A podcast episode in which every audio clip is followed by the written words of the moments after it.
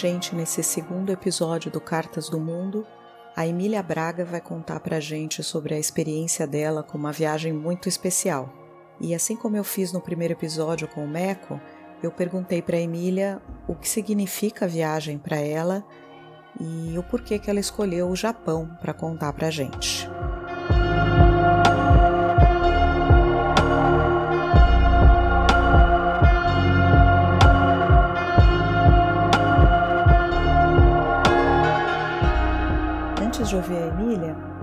Queria contar como eu me tornei amiga dela. Lá em 2016 ou 2017, não me lembro bem o ano, sou ruim com datas, eu comecei a acompanhar o Iradex Podcast e comecei a meio que stalkear o pessoal que produzia conteúdo ali. E cheguei num vídeo que estava postado no YouTube do casamento da Emília com o Juliano. E eu encasquetei com aquele vídeo, com aquelas pessoas, e queria conhecê-los, né? Queria me tornar amiga deles ou pelo menos é, tentar um contato. Juro que não foi nada muito creepy, não, gente, mas no final das contas eu acabei conseguindo esses contatos e hoje, orgulhosamente, eu posso dizer que eu sou amiga da Emília, ela já veio aqui em São Paulo me encontrar, inclusive eu estou devendo ir para Brasília é, devolver essa visita. Já nos encontramos em Fortaleza e é isso aí. A Emília é uma pesquisadora, que é o que é uma sorte né, nesse país. Ela é doutora em biologia. É, eu sei que ela é uma amante de cachorrinhos salsicha e ela também é produtora de reality show de plantinhas lá no Instagram. Vão lá é, acompanhar ela no Instagram que vale a pena. É isso. Ouçam aí.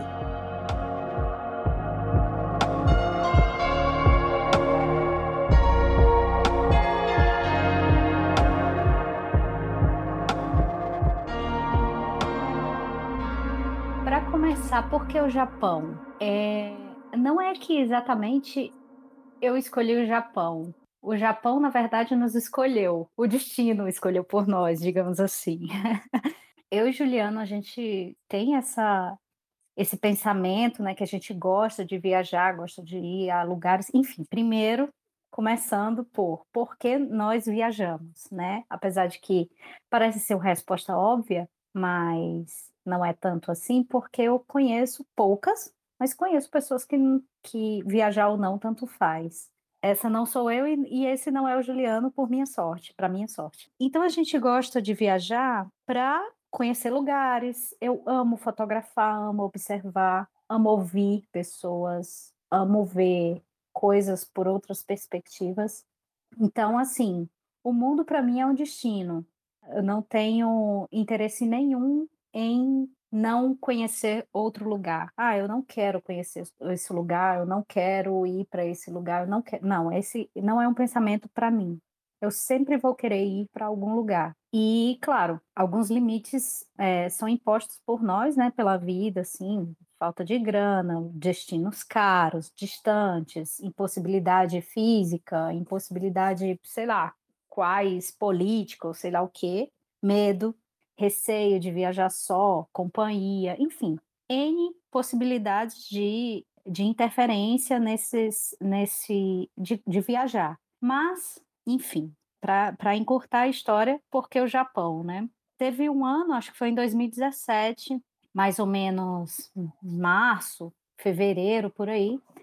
Eu e Juliano já tínhamos a perspectiva de férias e a gente tinha um budget é, suficiente para viajar. E a gente ainda não tinha viajado para a Europa, né, nenhum destino da Europa, nós já, já tivemos oportunidade de viajar algumas vezes para os Estados Unidos, Juliano viajou também para o Canadá em outro período, viajamos também para o Chile, Argentina, não tínhamos, não temos ainda um catálogo gigante de N países quem sabe um dia a gente faça isso, mas como eu falei, não é exatamente nosso objetivo. Nosso objetivo é só ir para lugares diferentes. E nessa ocasião, eu abri um site de promoção de passagens. Existiam vários destinos, assim, pa países mesmo, né? Existiam vários países que estavam na nossa lista da Europa em si, porque ou porque temos conhecidos lá, ou porque existem pontos ou lugares ou paisagens que eu tinha, ou Juliano tem, curiosidade e tudo.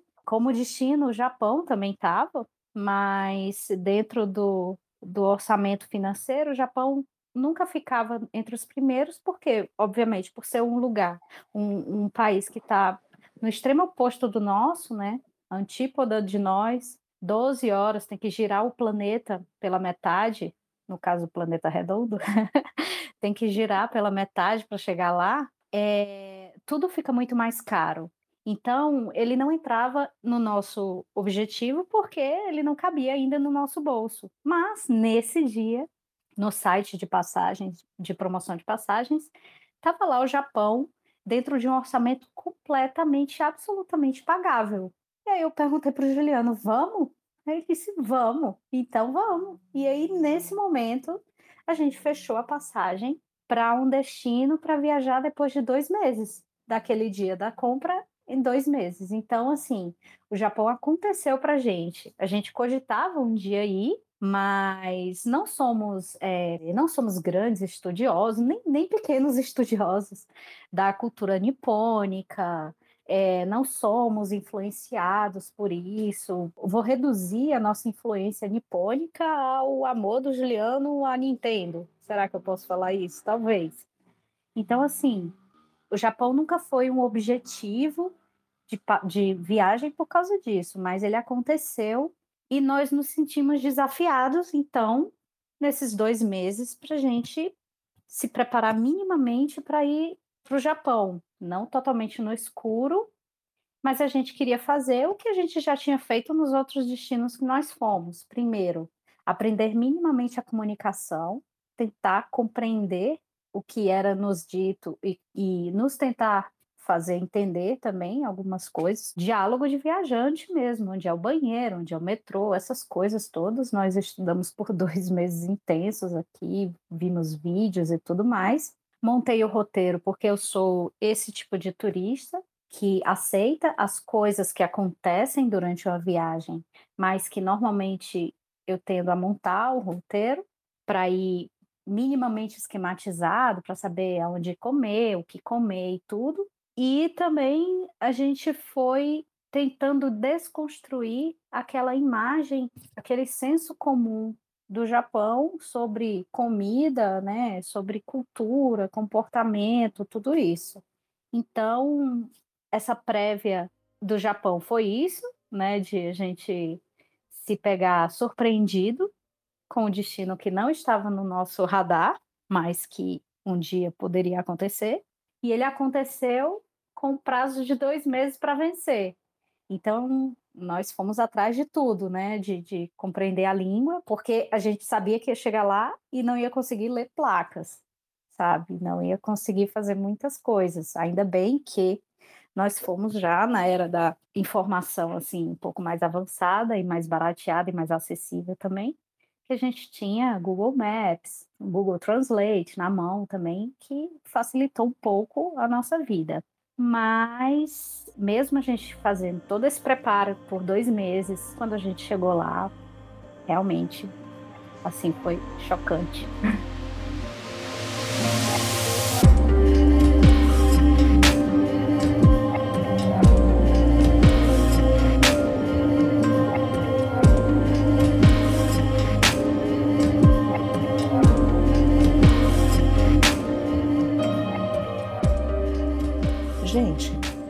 pensei nesse podcast, eu queria fazer um resumo histórico dos lugares que as pessoas fossem escolhendo sobre as viagens que elas queriam contar pra gente. Eu fiz isso no primeiro episódio sobre a Irlanda, vocês devem ter ouvido lá, mas já nesse segundo episódio, quando Emília escolheu o Japão, eu percebi que isso seria absolutamente uma missão impossível, pelo menos para mim.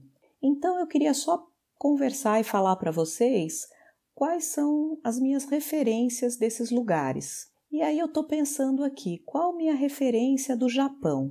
É, e com tristeza eu percebo que são muito poucas, porque apesar de eu ser nascida e criada em São Paulo, onde tivemos uma imigração japonesa muito importante, muitos dos meus colegas de escola, de infância e adolescência eram é, descendentes, né, tinham avós japoneses e tal eu praticamente não sei nada de Japão, eu não tenho realmente uma familiaridade com a cultura japonesa.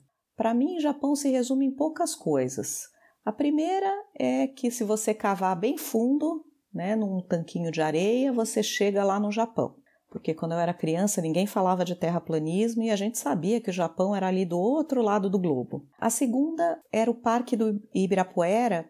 É, lá tinha, eu acho que ainda tem hoje, contem aí para mim, uma casa japonesa com uns jardins japoneses que era uma coisa espetacular. Eu achava lindíssimo, eu tenho essa lembrança muito forte é, na minha cabeça. A terceira coisa é um. Hoje eu sei que se chama anime, mas era só um desenho, né?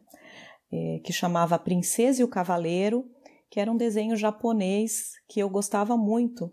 E também eu assistia Ultraman ou Ultra Seven, alguma coisa assim. É, eu sou meio velha. E por fim, é claro que o bairro da Liberdade. O bairro da Liberdade é um bairro de imigrantes de vários locais, mas com muita referência aos japoneses. Então, aquela coisa do é, das lojinhas de produtos japoneses, da comida japonesa, que eu adoro, mas eu sei que eu como comida adaptada, né? Não é bem uma comida japonesa. Mas enfim, é, depois de ouvir o que a Emília contou nesse podcast, eu fiquei com muita vontade de é, conhecer melhor a cultura japonesa e certamente de talvez um dia ir ao Japão. Espero que seja uma boa jornada para vocês também. Vamos lá!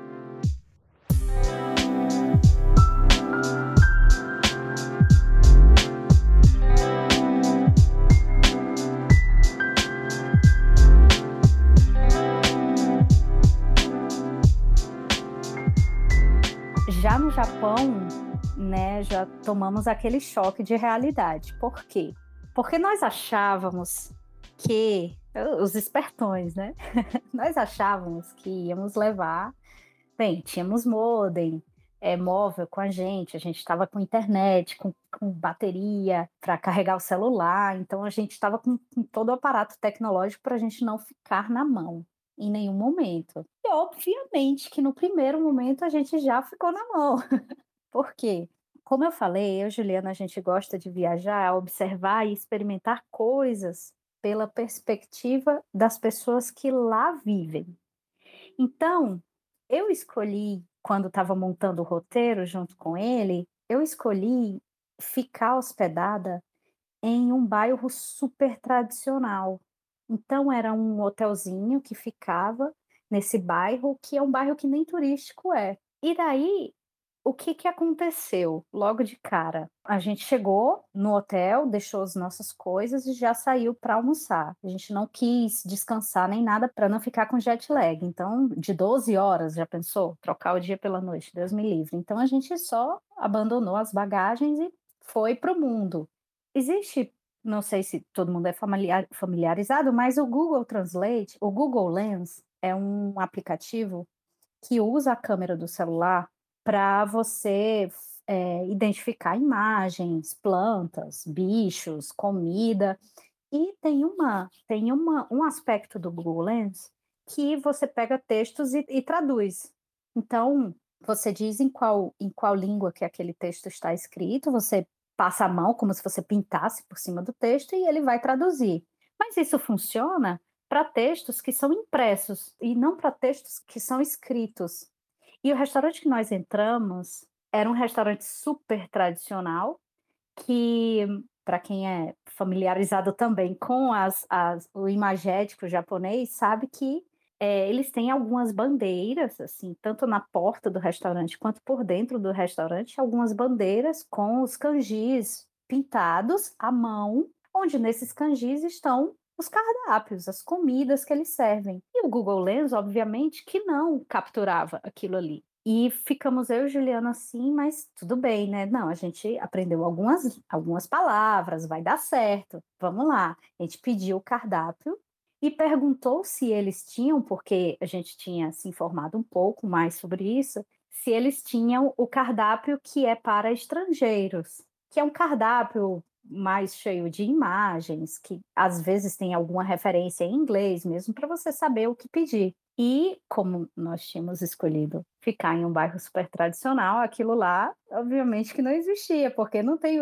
não tinha o suporte turístico. E o Japão, em termos de educação de segunda língua é como eu sempre uso esse, esse, exemplo, é como nós brasileiros, nós temos o inglês como segunda língua, mas dificilmente, dificilmente você vai ter alguém que seja fluente em inglês aqui no Brasil. E lá no Japão é mais ou menos a mesma coisa. Então, assim, as pessoas normalmente não têm fluência em outra língua que não as dela nativa. E a gente ficou super travado e a atendente também ficou super travada, porque ela viu que tinham dois turistas perdidos que não conseguiam se comunicar em japonês e ela também não conseguia se comunicar em japonês. Mas, encurtando a história que deu certo, nós conseguimos fazer o pedido e comemos lá o nosso almoço que estava exatamente maravilhoso. Então, nessa viagem, eu escolhi fazer uma coisa que foi o, meu diário de viagem, porque para todas as pessoas que eu contava que a gente ia viajar para o Japão, todo mundo ficava, ai meu Deus, que legal, meu Deus, que loucura, o que é isso e tal. E todo mundo estava muito curioso para ver o que era que a gente ia viver lá no Japão, verde, diferente, tudo. Então eu fiz um diário de viagem. E nesse diário, o que eu tentei fazer e que deu certo foi cada um dos dias a gente ia comer algum tipo de comida diferente e o título daquele dia ser o, o, o nome da comida que nós comemos. E nesse dia foi esse, né? Foi o, foi o primeiro prato. Daí no dia seguinte, que é a outra historinha que eu queria contar e que eu achei muito legal e é muito, realmente, de fato, muito característico do Japão, que nós vivemos em todos os dias que nós estivemos lá, e que é muito latente e muito bonito, é sobre o culto à própria cultura que eles têm. O culto, o respeito e a transferência dessa cultura para as outras gerações. E aí, dentro da cultura, vem todas as outras coisas que toda cultura tem, né? As, suas coisas positivas e negativas e etc. E, e, esse não é o ponto, porque nossa cultura brasileira também ela é muito cheia de, de raízes muito profundas e não exatamente boas. Ok, então, nós nos destinamos a um museu, isso em Tóquio, certo? Nós nos destinamos a um museu chamado Edo. Edo é o nome antigo de Tóquio. É como se fosse o título da primeira capital do, do, do, Japão. Talvez não seja a primeira capital, talvez Nara seja a primeira capital, mas enfim, não sou profunda conhecedora da história do Japão e nem quero ser, e nem quero soar como sendo. Mas Teve um período no Japão que foi chamado período Edo, e aí também o, o título desse museu se refere a esse período, que foi o período de quase três séculos, duzentos e poucos anos, que eles ficaram muito, muito, muito fechados em termos de contatos internacionais, e foi um período de grande enriquecimento da cultura tradicional japonesa. E essa cultura tradicional que nós, como ocidentais, conhecemos, que é a cerimônia do chá, a existência dos samurais, é, os kaiseki, que são é, os rituais de preparação e, e, serviço de comidas e tudo. É, então, esse museu, eu quero falar sobre ele porque esse museu é incrível. Talvez tenha sido assim um dos mais incríveis museus que eu já fui porque ele tem a história, né, ele conta a história em si do, do país, da construção do país, né, foram quase 300, é, 300 anos de história, de enriquecimento, tanto de, de, de tradições quanto de técnicas, enfim, muitas técnicas agriculturais foram desenvolvidas nesse período. Então, assim, tem esse peso cultural e histórico muito forte mas também dentro do museu tem grandes maquetes inacreditáveis que elas representam e assim nos mínimos detalhes como que era a vivência daquele período, daquelas pessoas, como que era a sociedade era construída. Eu não sou exatamente muito boa em descrições, mas é, eu vou dar um exemplo de um de um de uma das maquetes, porque eram sei lá, centenas de maquetes. Numa delas, ela tinha uma parte de uma ponte, passa sobre um rio. O Japão tem vários rios, porque várias planícies alagadas e vários rios. E esse trecho dessa maquete, ela mostra um pedaço de uma ponte, por baixo da ponte tem várias várias canoas, umas canoas super compridas, assim, e pontudas, que eles faziam essas travessias entre um lado e o outro do rio. E e por cima da ponte você vê criança, você vê bicho, você vê aquele mercador puxando o carrinho, você vê pessoas conversando, mulheres, grupos de mulheres super próximas, como se elas estivessem conversando e sussurrando. Você vê grupos de homens encostados, outro dando suporte, um caído na rua e outros vindo ajudar. Então são maquetes super dinâmicas e que contam muita história sobre o período, sobre o local. Como eu falei, né, existem centenas de maquetes nesse museu. E fora as maquetes, também existem réplicas de casas, réplicas de instrumentos, onde nesse, nesse museu, e não é, não é único dele, obviamente, existem N museus que têm esse tipo de, de exposição que chama hands-on, que é onde você consegue experimentar, experienciar aquilo, aquele instante, aquele momento, aquele objeto. Então você pode entrar na casa, ver como que eram as casas da, do período Edo, que é entre 1600 e mil, quase 1900, nessa, nesse período aí, né, do século até o século XIX. No Japão, você consegue verificar, você consegue perceber como que eram as estruturas e por que que tantos incêndios matavam tantas pessoas e como esses incêndios aconteciam, porque você consegue, você consegue verificar como que eram a, aquelas construções, né? Então, isso dentro do museu.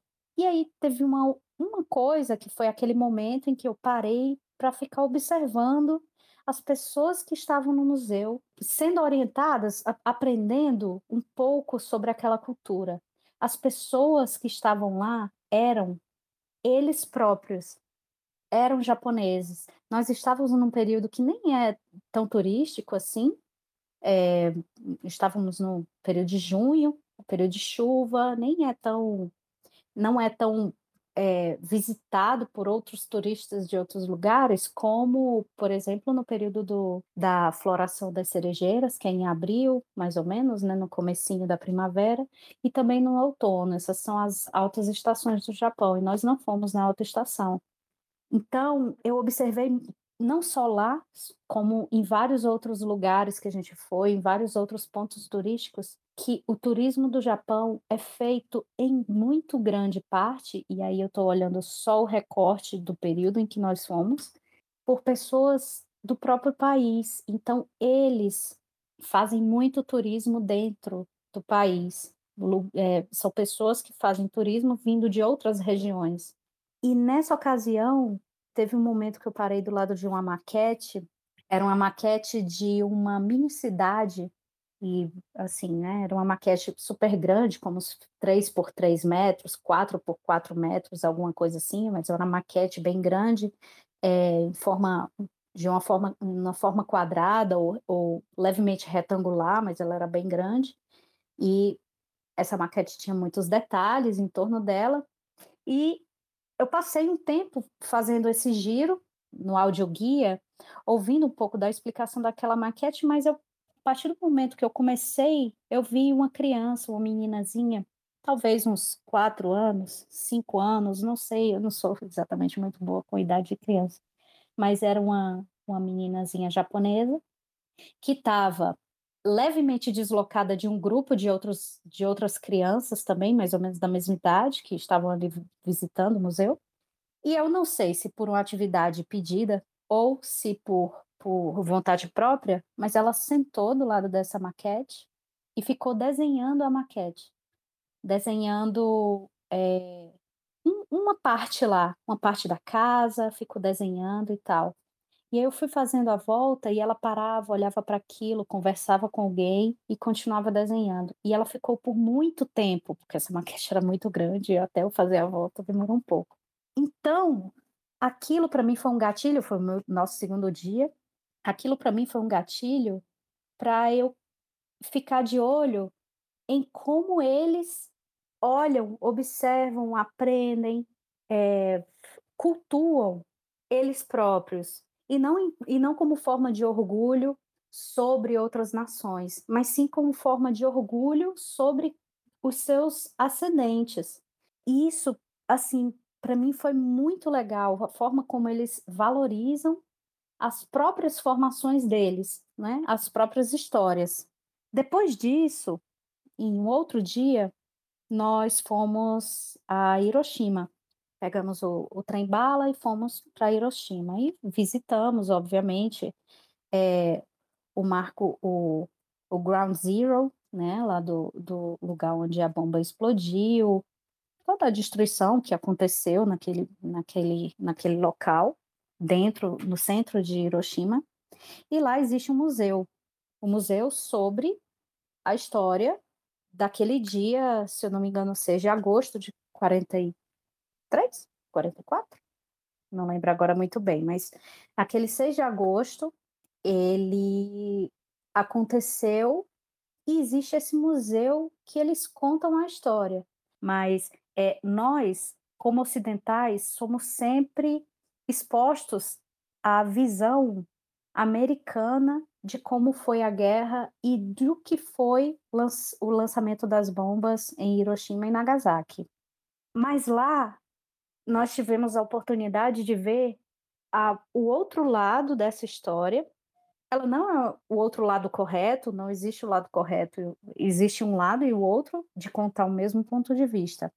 E lá, a forma como eles contam a história é: existiu isso, o Japão teve péssimas decisões, infelizmente o imperador, e não é uma forma crítica que eles colocam, né? Claro que eles acharam um absurdo na época o imperador esticar o quanto ele esticou sem querer se render, mas eles conseguem entender porque isso é extremamente voltado à própria cultura deles, de proteção e etc e tal, enfim, como eu falei, a questão aqui não é, não vou questionar se é certo ou errado, mas eles contam pelo lado deles de que isso foi injusto, foi desproporcional, que eles aprenderam com isso e em cima daquelas ruínas, daquela história que nunca deve ser esquecida, eles aprenderam, se fortaleceram e continuaram a vida.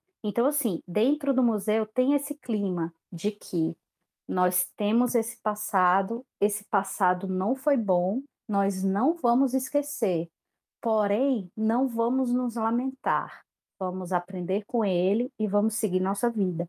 E quando eu parava para observar isso, de como era a forma como eles contavam as, as suas histórias, porque as histórias no Japão elas são muito dramáticas, porque sim, eles tiveram muitos momentos dramáticos na história, assim como, enfim, todas as nações. Eu não estou querendo dizer que eles são mais ou menos, ou que nós somos mais ou menos. É, nunca é sobre nós ou eles, mas que sim, eles conseguem, como sociedade, se fortalecer em cima das próprias tragédias e conseguem, é como se eles conseguissem, e aí sim, olhando bem como sociedade, isso dentro do ponto de vista de uma turista que passou dois dias lá, três dias, eles conseguem viver o momento de luto, viver a dor da perda e fazer a homenagem aos seus mortos, aos seus antepassados e com isso se fortalecer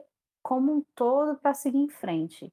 E isso para mim foi uma assim, foi muito gostoso de observar isso, foi foi porque para mim faz muito sentido não reverenciar uma imagem ou outra, mas sim como um todo, ter o processo e passar por ele e se fortalecer com isso e seguir a vida, sabe? E, e observar as coisas e contemplar. Nossa, para mim eu acho que acho que o que eu consigo reduzir em duas palavras a nossa viagem para o Japão foi observar e contemplar, com certeza.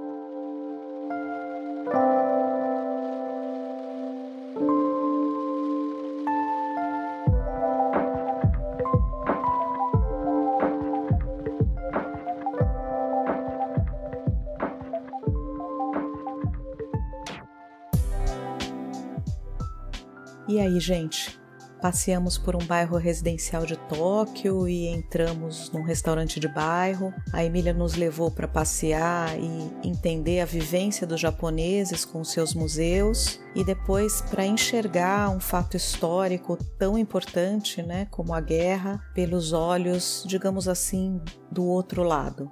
Isso para mim é, nossa, é sensacional. E depois de tudo isso, eu ainda pedi para Emília nos dar algumas dicas para aqueles que porventura um dia tiverem oportunidade de ir ao Japão. E aí ela me surpreendeu com isso aí que vocês vão ouvir agora.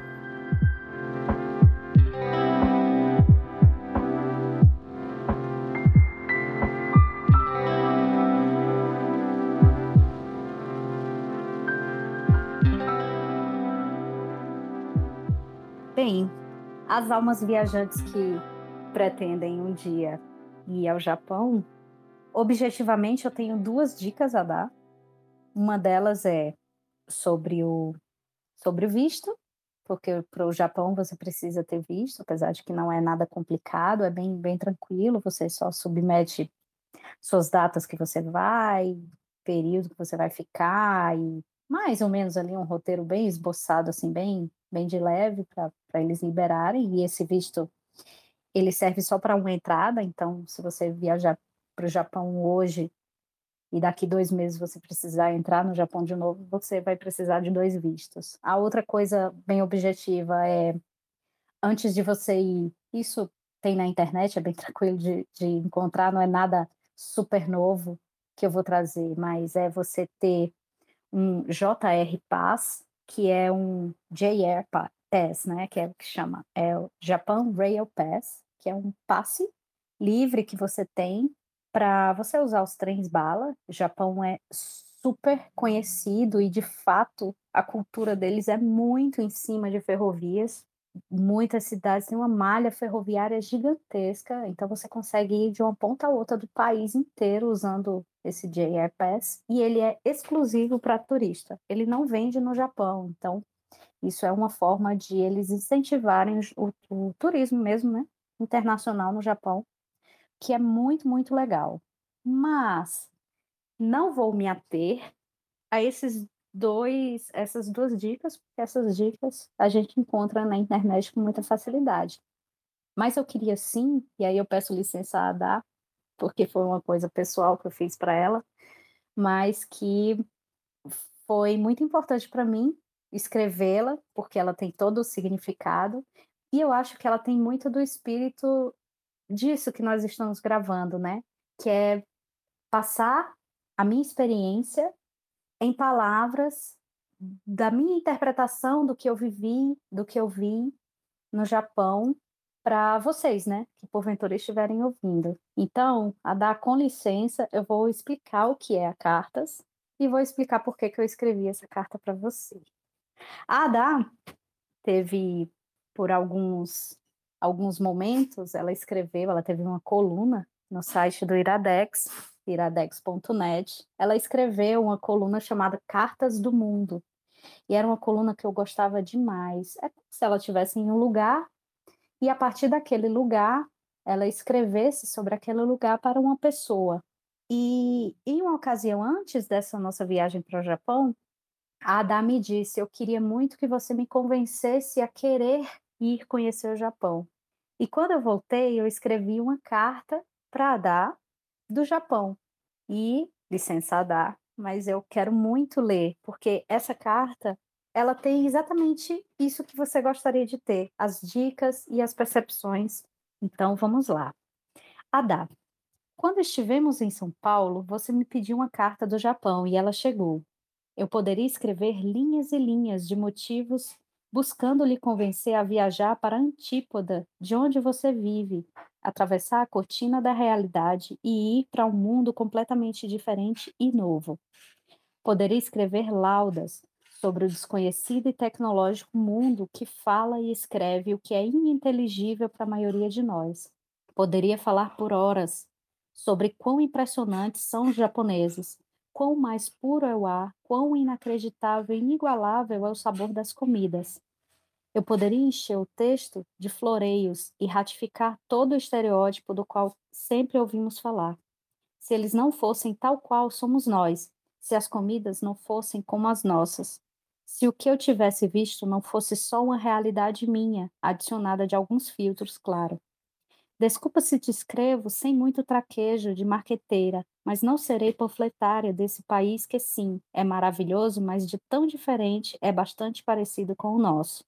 Japoneses, no geral, são introspectivos e tímidos, mas percebi que muito mais pela inabilidade de se comunicarem com outras pessoas do que a indisponibilidade voluntária. Também percebi os sorrisos mais fáceis quando fomos a lugares menores, como diria uma música do Pato Fu, vai diminuindo a cidade, vai aumentando a simpatia.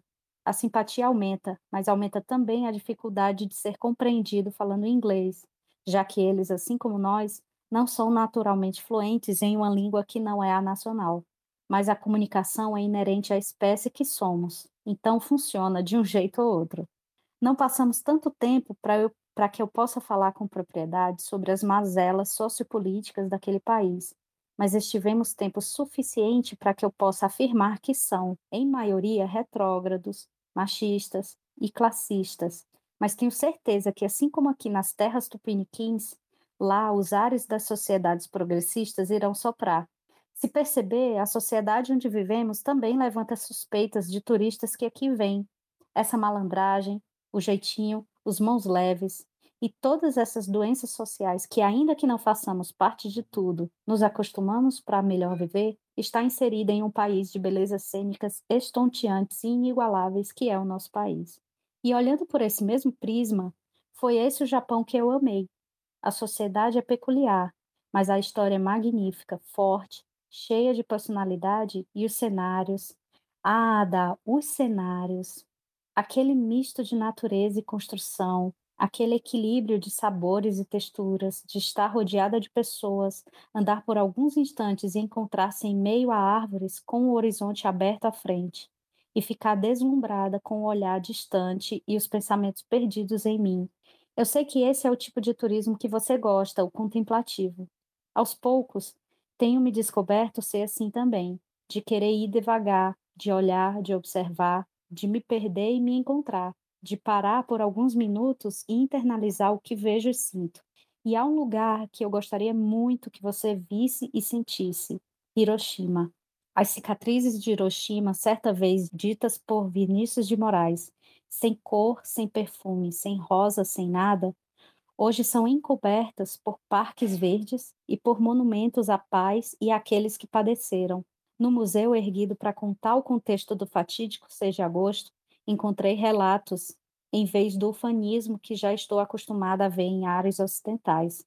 Andei pelo Parque Memorial da Paz, que abriga os restos de uma edificação icônica sobrevivente da explosão nuclear, e vi uma cidade viva. Percebi como os japoneses são em sua essência, respeitam e reverenciam seus, seus antepassados, mas são práticos e objetivos em seguir adiante, trabalhando duro para prover um futuro melhor. O culto aos antepassados é tão forte quanto o respeito pela natureza, cultuada quase como deidade mesmo. É lindo e forte. Quando for a Hiroshima, que estou certa que isso acontecerá, tire dois dias para pernoitar em Miyajima. Miyajima é uma ilha próxima a Hiroshima que tem sua natureza bem preservada e um teleférico que leva ao alto do Monte Misen. Os transportes à ilha só funcionam durante o dia e infelizmente não tivemos tempo suficiente para dormir lá. Mas lemos algumas placas na cidade que falavam sobre os barulhos que os espíritos fazem ao caminhar pela floresta durante a noite. Estou certa que você faria um relato incrível a respeito disso. O dia que passamos em Miyajima foi um dos pontos altos de nossa viagem ao Japão, e certamente o dia mais introspectivo e calmo, mesmo correndo dos servos que queriam roubar nossos doces foi quando paramos para conversar sobre as pessoas, sobre os lugares e sobre a comida. Não falei da comida, não é? Mas acredite que vai ser um dos lugares do mundo com os alimentos mais frescos que você vai comer. E tudo bem optar por não comer bichinho, se for o caso. Eles sempre têm opções igualmente deliciosas sem proteína animal. No alto do Monte Micém, nós sentamos em um degrau no mirante e ficamos em silêncio por alguns instantes. E foi nesse lugar que escolhi tirar a foto que resume a experiência de visitar o Japão. Equilíbrio. E no final dessa carta, eu te mandei uma foto, que é exatamente essa foto que ilustra essa publicação. Eu vou descrevê-la. Ela é uma foto de uma paisagem com o horizonte, é o mar, quase um mar aberto, mas que tem pequenas ilhotas. Um pouco mais à frente tem o topo de algumas árvores, porque nós estamos em um monte, então é aquela visão lá de cima. É um degrau, e nesse degrau, no canto esquerdo, tem uma pilha de pedras, a maior embaixo, depois mais uma um pouco menor em cima, uma outra um pouco menor e outra um pouco menor e outra um pouco menor. São cinco pedras empilhadas umas sobre as outras, na frente dessa natureza e essa imagem do equilíbrio, que assim eu denominei, essas pedrinhas equilibradas umas sobre as outras, eu vi em diversos lugares do Japão. Eu não sei por que isso, se é alguma coisa esotérica ou se é só algum tipo de, é, de desafio que eles fazem consigo, mas é muito simbólico para mim. E é muito simbólico da própria foto e do que nós vivemos lá no Japão.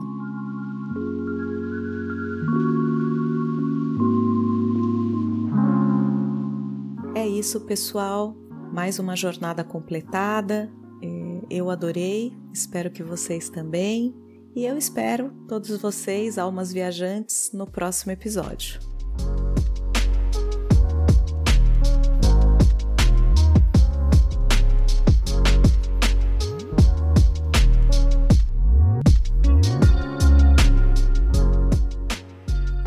Cartas do Mundo faz parte da RIPA, rede Iradex de podcasts. O portal iradex.com também abriga uma área de blogs, colunas e vários outros conteúdos. Se você quiser se juntar ao nosso grupo, nos acompanhe lá no Instagram, arroba cartas underline do underline mundo. Deixe sua opinião e compartilhe também suas jornadas e desejos viajantes.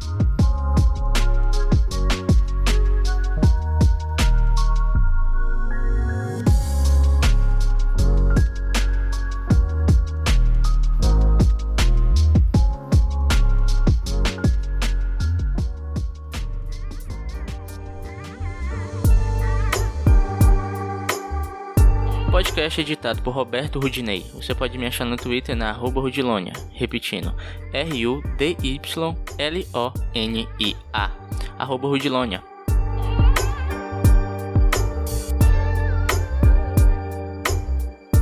Teve um dia que eu e Juliana a gente estava precisando comprar guarda-chuva, porque a gente foi no período de chuva, né? A gente queria comprar um guarda-chuva. E a gente aprendeu, a gente já saiu daqui sabendo como falar guarda-chuva em, em japonês. E a gente chegou numa lojinha de departamento, tipo uma lojinha de 1,99, e rodou, rodou, rodou e encontrou um rapaz lá atrás de um balcão. E a gente chegou e perguntou onde era que tinha casar. E aí ele falou assim: ah, não sei o que, não sei o que, não sei o que. E falou tudo em japonês, né? E aí, Juliana, a gente se olhou assim, aí riu. E ele tava rindo também. Aí a gente falou em japonês, claro. Nós não compreendemos japonês. E aí o rapaz travou e a gente travou também. E ficou por uns, assim, milésimos de segundos, mas a gente ficou. Ah! Todos travados, assim, tipo, ai meu Deus, e agora o que, que a gente faz? Ai meu Deus, até hoje eu lembro disso. E eu tenho vontade de rir, porque, tadinho, ele ficou muito desesperado e a gente querendo pedir desculpa para ele, porque a gente não queria deixar ele numa situação horrível. Nossa, mas foi muito engraçado. Foi muito engraçado a visão do rapaz travado, tadinho. eu escutei o barulho do Windows, sabe? Pam. Pam.